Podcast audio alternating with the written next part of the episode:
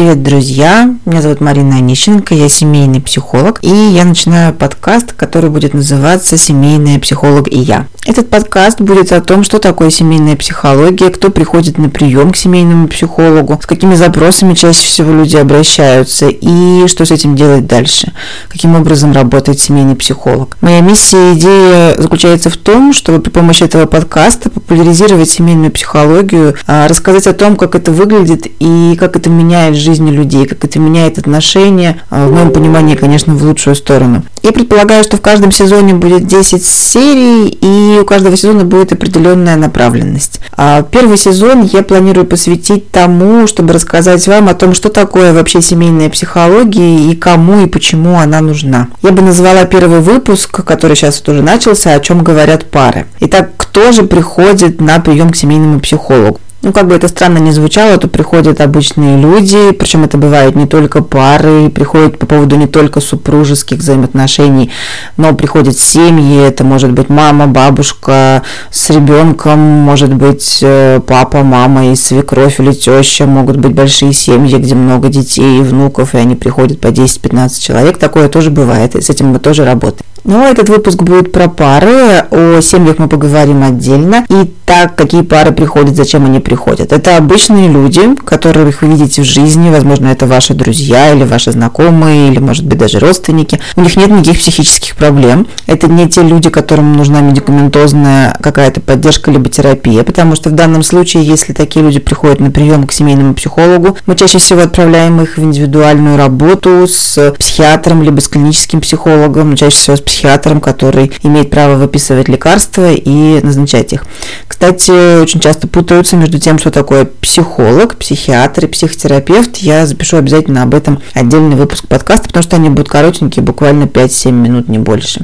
Итак, эти самые обычные люди приходят на прием к семейному психологу, потому что им очень больно, потому что им больно, им плохо, они чувствуют себя несчастными, и они не могут разобраться самостоятельными с теми проблемами, которые возникли между ними в их паре. Это могут быть самые разнообразные запросы. Например, недавно у меня пришла семья, муж и жена, и основной их запрос был в том, что они не могут договориться по поводу того, кто и как будет убирать разбросанные вещи. Вроде бы такой простой запрос, и вроде бы такая простая ситуация, но так много за ней стоит. Когда мы начали работать, то, ну, вроде бы, казалось бы, таким очень бытовым, очень простым запросом обернулся в то, что один из партнеров э, чувствует, что им пренебрегают, он не чувствует себя нужным, он не чувствует себя востребованным. Вот эти вот внутренние глубинные чувства, которые часто даже не доходят до процесса осознания, а проваливаются очень быстро вниз, и мы чувствуем при этом, может быть, злость или обиду, или страх, или печаль, огромный спектр чувств, которые мы можем испытывать в эти моменты. Но наши глубинные потребности не осознаются, и таким образом мы даже не можем их высказать партнеру, потому что мы сами их не понимаем и не осознаем. И вот здесь как раз нужна помощь психолога, потому что второй тоже чувствует себя в этот момент каким-то определенным образом, и его потребности тоже оказываются не удовлетворены, потому что контакт прерывается, и каждый оказывается в каком-то своем поле, где ему очень тяжело и больно. Это как один из вариантов того, для чего нужна семейная психология. Здесь э, речь идет не о том, что психолог является медиатором или переводчиком того, что происходит между парой, хотя такое тоже бывает. Часто, например, когда мы работаем развод, либо работаем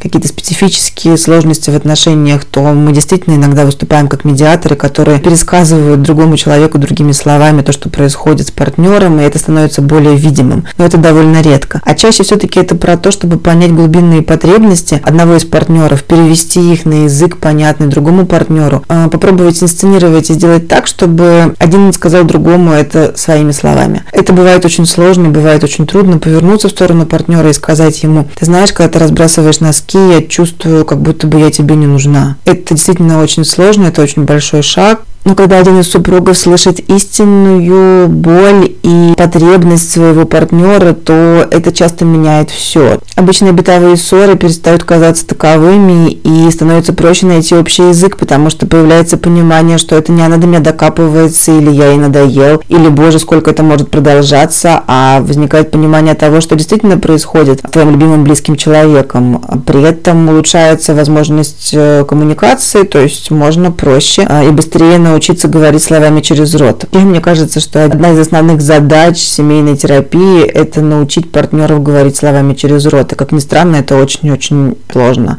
Научиться говорить о том, что ты чувствуешь, потому что до этого это нужно осознать и понять. И сказать об этом э, без э, страха, ну даже если и со страхом, то, по крайней мере, все равно открыться, попробовать довериться и сказать о том, что же происходит внутри, почему для меня так важно, чтобы эти носки были убраны.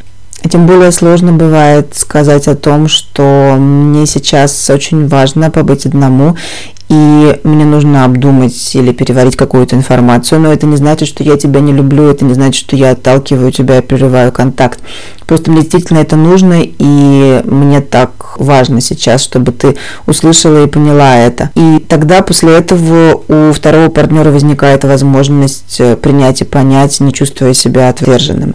Это очень важные, классные, полезные навыки, которые, мне кажется, можно применять не только в семейной жизни, с партнером, с детьми, с родителями, но и в бизнесе, в работе, с коллегами, с друзьями. В принципе, говорить словами через рот очень здорово и очень важно для того, чтобы быть услышанным и для того, чтобы понимать, что происходит с другими людьми.